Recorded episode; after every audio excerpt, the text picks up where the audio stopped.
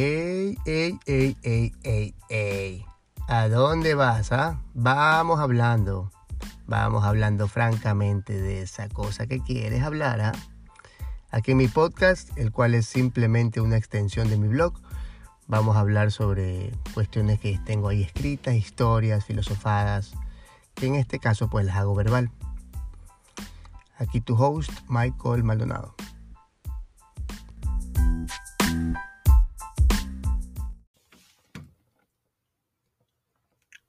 Hace unos, eh, hace algunas semanas yo vi, no, hace un par de, un mes creo, algo así, yo vi un documental en Netflix que se llama, creo que se llama El negocio de las drogas.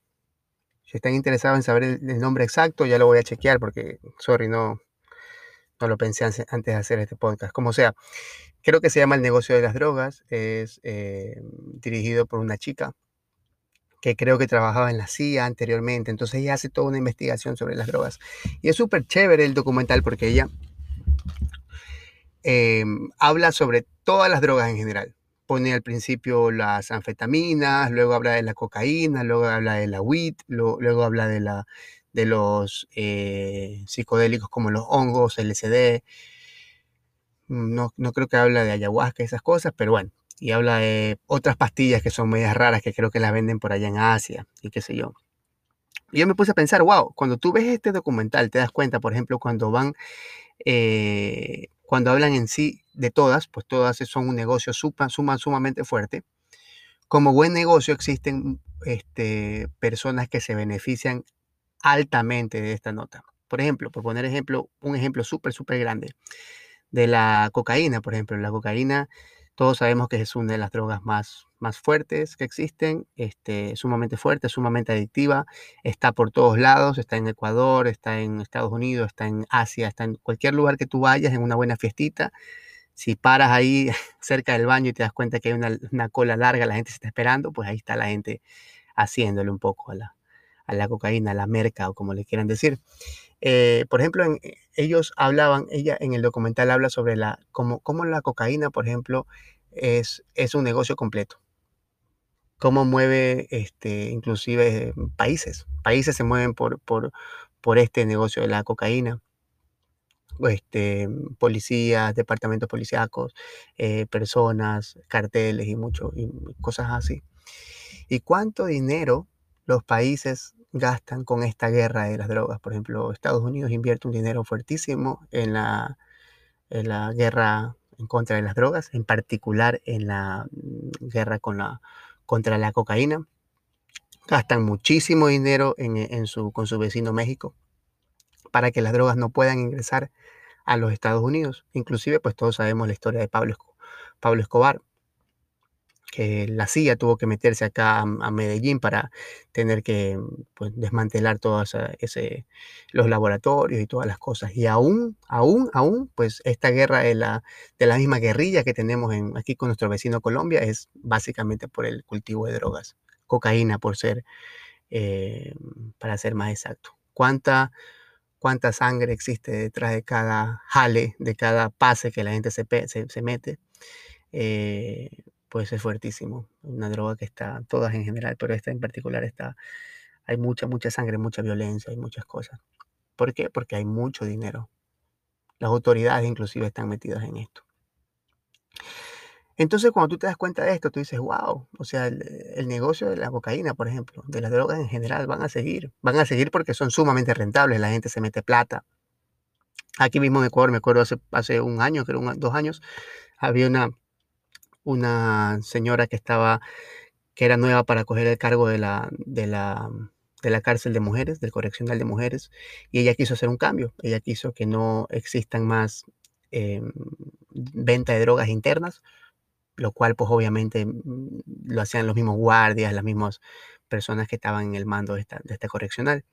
Entonces ella como nueva cabeza vino y dijo, ¿sabes qué? Ya no voy a, a permitir que pase esto de aquí, la, la, la, la. Y cuando ella hizo esto público, recibió un anuncio de su casa, que era una amenaza. Y decían, por favor, qué sé yo, no se meta. Ella luego lo hizo público, dijo, no, que sí, yo me voy a meter, no voy a dejar que, nadie venda drogas, que esto, que tal, yo voy a reformar el valga la redundancia, el reformatorio de mujeres. Todo bien. Después recibió otra amenaza. No, que sí, que le va a ir mal si usted no. No, que sí, que yo lo voy a hacer, que me están amenazando, yo no tengo miedo, yo no tengo miedo, dijo esta señora. Luego creo que no hubo una tercera amenaza. Simplemente en la vía perimetral, dos carros pararon, interceptaron su, auto, su carro, y le metieron como 21 tiros. 21 tiros, algo así. Fue algo espectacular, así, o sea, mm, espectacular en el sentido que fue a propósito, o sea, fue, fue con, una seña, ¿no? Quisieron decir, bueno, aquí con nosotros no se mete. Luego, la, obviamente, fue, falleció la, la señora. Entró otra nueva persona al cargo y nunca supimos más. pues sabemos que se sigue vendiendo drogas. El negocio de las drogas es fuertísimo, es fuertísimo. Eh, ¿Cuánto se gasta en el mundo? ¿Cuánto dinero podría ser empleado para tantas causas bacanes como no sé, por fin darles agua potable a la gente de África, no sé, mm, recibirlos, puchica, dignamente a, ciertas personas que están inmigrando, como tenemos aquí a los venezolanos, la gente de Siria, la gente del Medio Oriente, puta. Pero no, se gasta dinero en simplemente tratar de eliminar las drogas. Una guerra que obviamente, pues ya mucha gente lo ha hablado, no tiene ningún tipo de sentido. La gente va a seguir consumiendo, la gente va a seguir lucrándose esto. Las mismas autoridades ¿ah? van a seguirse em, lucrando. Y luego tú te pones a pensar, yo veo, yo veo ese, documental y le digo, puta madre, entonces, ¿cómo, cómo mierda se, se, batalla pues la guerra entre las drogas? ¿Cómo se la legaliza? Eh, ah, se ha intentado eso también en ciertos lugares ha fallado, ha funcionado hasta cierto punto. Desde la psicología humana, pues obviamente lo que nos es prohibido es más bacán, entonces se lo, ha, legalizado, pero también hay muestras de que ciertas cosas no funcionan. Entonces yo digo, puta, ¿cuál es la solución? Y yo aquí, pues como bacán, tratando de traer la solución a las drogas, como que pues, a un problema milenario, yo aquí en un, en un, podcast de unos minutos te voy a dar la solución. Así como muy chévere. Pero después a pensar, yo dije, puta, mi, mi, mi, en mi opinión, mi humilde opinión, mi opinión es puta, o sea, la única forma de erradicar esto es, o sea, sintiéndonos plenos, ¿no? Sintiéndonos bien, yendo a la raíz de por qué la gente entra en una adicción. Recordemos que las adicciones son básicamente, pues, eh, em, hábitos que nosotros los seres humanos generamos porque tenemos un vacío. Un vacío muchas veces, pues, eh, generado por algo, ¿no? No nos sentimos inconformes, no, nos sentimos conformes. Tenemos ese sentimiento de inconformidad, de insatisfacción crónico. No nos sentimos completos. Porque el mundo mismo, ¿cómo, cómo podemos batallar contra este sentimiento de, insatisfacción crónica? Si el mismo mundo no, nos obliga a mentir, o sea, no, nos quieren mentirosos, ¿no? Yo soy doctor, pero no, yo tengo que hacer el papel de doctor. Yo no puedo decir malas palabras, yo no me puedo tatuar, yo no puedo... No, yo no puedo subir en mis historias que estoy en una fiesta. Y me estoy emborrachando y estoy bailando hasta abajo. bueno, no lo hago, pero bueno. O sea, si fuera, ¿qué pasa? ¿No? O sea, no puedo ser mm, otra cosa que no es el papel ese que, me, que, me, que se me representa, ¿no? Porque nos sentimos insatisfechos, nos sentimos inapropiados, nos sentimos que no, que tal como somos, tal como estamos, ahí como estamos, no, no estamos bien. Tenemos que cambiar. Tenemos que ser algo diferente para agradar. ¿Cierto? Entonces yo juego el papel de doctor. Tú juegas el papel de, de, madre puritana. Y tienes que ser así. Si no eres así, pues la gente te juzga. No, no, ¿cómo va a ser? Pues si tú eres mamá, no puedes jugar, no puedes hacer esto. No, no, no, no, no, usted, ¿cómo no? Usted hace yoga, usted hace meditación, usted no puede farrear. O al revés, tú eres un rockstar. tú no puedes meditar. tú no puedes ponerte una camiseta que rosada, porque tú eres rockero. tú eres macho, súper fuerte, ¿no? Y nos sentimos, pues, nos tenemos que siempre apegar a una imagen de, de ser algo, ¿no? Tenemos que, ¿no? Encajar, ser algo. ¿No? Mostrarme hacia el mundo como un algo, ¿no? Para ser aceptado. para que la gente me pueda identificar con ese ser que yo creo hacia mi, hacia mi sociedad, con esa personalidad. Entonces muestro una personalidad que vende, que es un marketing completo. ¿Cierto?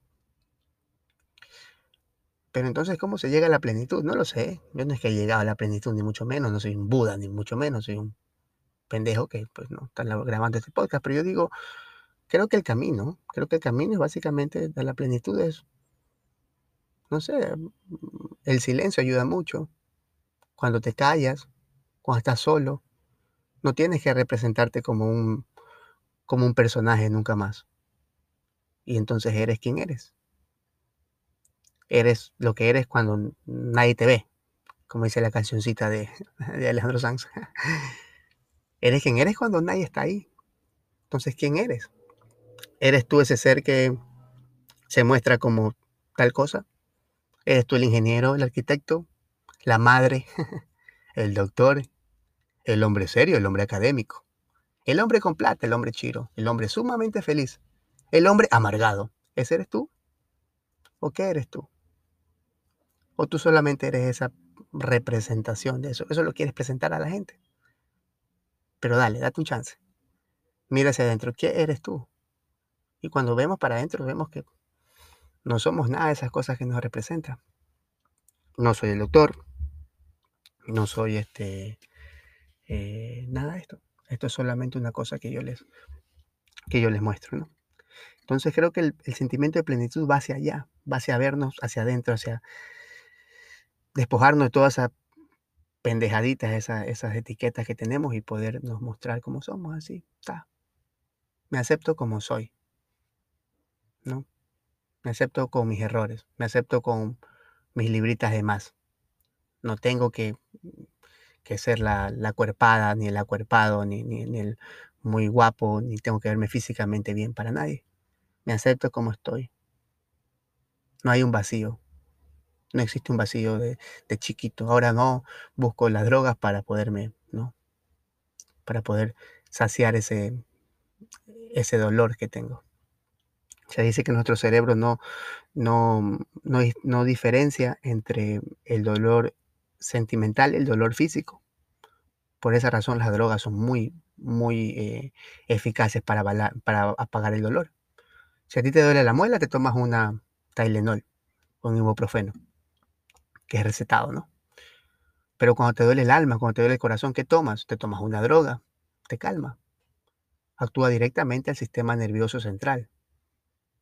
Tu cerebro lo reconoce como una droga, entonces te sacia, te sacia. Lo mismo con el alcohol. Tengo un, sentimiento crónico de que me siento mal, me siento estresado. No estoy haciendo lo que quiero hacer, no estoy haciendo el llamado que necesito hacer. No me siento en paz conmigo mismo. Entonces, ¿qué hago? Nada. Espero al viernes, como mi vida pesta. Me hago caca, me hago mierda el día viernes, hasta poder olvidarme de los sentimientos de de, disgusto hacia mí mismo que tengo. Entonces eso. ¿Cuál es la solución acerca de la drogadicción? Las adicciones, pues nada. Mirarlas como son. Creo que cuando estás en plenitud, cuando estás en plenitud, la palabra plenitud, pleno, lleno. Estoy lleno, pleno, completo. Estoy completo, no me falta nada. No estoy buscando un ente externo. No cuando tenga más car un carro más nuevo voy a ser más feliz. No cuando tenga esa esposa voy a ser feliz. No cuando tenga tres hijos, ah, ahí voy a ser feliz. No cuando tenga la casa en la playa, ah, ahí, ahí sí. Ahorita no. No estoy lleno. Por algo externo, buscando algo externo. Que este mismo mundo no, no, nos enseña esto. El gobierno de los Estados Unidos, los gobiernos gastan tanto dinero en contra de, la, de, la, de las guerras contra las drogas ¿Por qué no gastan dinero en, hacer que la gente se llene, se sienta plena? ¿Mm? ¿Por qué nos cambian el sistema educativo y nos enseñan cosas real, reales? Algo para el alma, puta, para sentirnos tranqui. No es que tienes que hacer mucha plata, la, la, andate a la escuela de negocio para hacer el billete. ¿Y qué pasa? Cuando te compras el nuevo yate, ¿a dónde va el sentimiento de, insatisfacción? ¿Se va con el yate? ¿O se queda? Sentimiento de insatisfacción, no importa dónde vayas, así vayas a la luna, así vayas a, la casa más linda de Beverly Hills. Te sigue. Un profesor de yoga decía, una persona infeliz en una casa chiquita es una cosa. Y una persona infeliz en una casa grande es lo mismo, pero tiene un espacio más grande para ser infeliz. Nada más. Yeah. Esa es la hueva de las drogas. Sí, a veces jugamos a la gente que cae en las drogas. Lo vemos por afuera, lo vemos de lejos, al hachero, al craquero, al que hace heroína, al cocainómano. Los vemos y los jugamos, nos creemos superiores, obviamente, Porque nuestro sentimiento de insatisfacción tal vez lo simplemente lo satisfacemos de otra forma, con mucho trabajo, con una relación tóxica, con parejas, qué sé yo. Y así. Y por eso es que la gente en la pobreza hay mucha droga, drogadicción, no, no, es, no es coincidencia que, por ejemplo, el Guasmo, la isla Trinitaria, lugares puta, sumamente pobres en Ecuador, Guayaquil, entra y es una, un buffet de droga. Droga por todos lados, droga, droga, microtráfico, droga, droga, tra, tra, droga, droga, droga, droga. Pura droga. ¿Por qué? Donde el ser humano hay, hay pobreza, también hay mucha, hay muchos vacíos, es la verdad. No es que la riqueza no los haya, también los hay, obviamente. Pero todos sabemos que una gran razón por la cual las personas llegan a ser pobres, una gran razón, existen miles de razones, es por, la, por, el, por el vínculo, por la, las familias disfuncionales, un niño que crece sin papá, crece sin amor. Su mamá tiene que lavarle los platos a 20 familias del barrio. No le da amor, no está nunca con él. Un niño que nace sin amor. Crece sin, sin, sin este patrón del cariño. ¿Y dónde busca el amor? Pues no sé. Muchas veces en las drogas. Es mucho más fácil, pues, ¿no? Conseguirlo de esa forma. Rápido, ahí está. Ahí está el amor. ¿Cuánto me cuesta? 25 centavos. ¡Pum! Me lo fumo. Qué rico. y activa, pues, nuestro cerebro, ¿no? ciertos neurotransmisores que, se, que se activan cuando somos queridos realmente lo que pasa por las drogas. Nadie se mete en las drogas porque, porque dice, oye, hoy día me voy a comenzar a cagar la vida. Nadie lo hace así. Sí. La cuestión de las drogas es algo sumamente heavy, sumamente externo, extenso. Creo que una persona que esté plena, pues le dices, oye, vámonos a pegar tres líneas de coca. Tú vas a decir, ¿para qué? Yo no quiero, no necesito nada, ¿no? Lo mismo con el alcohol, ¿para qué? Necesito pegarme mucho alcohol ni tomar. Yo estoy feliz como estoy. Entonces eso, bueno, los dejo para que sigan, para que piensen en esto. Eh, nada, les mando un abrazo. Legalícenla. No, mentira. les mando un abrazo. Eh, nos vemos pronto. Adiós.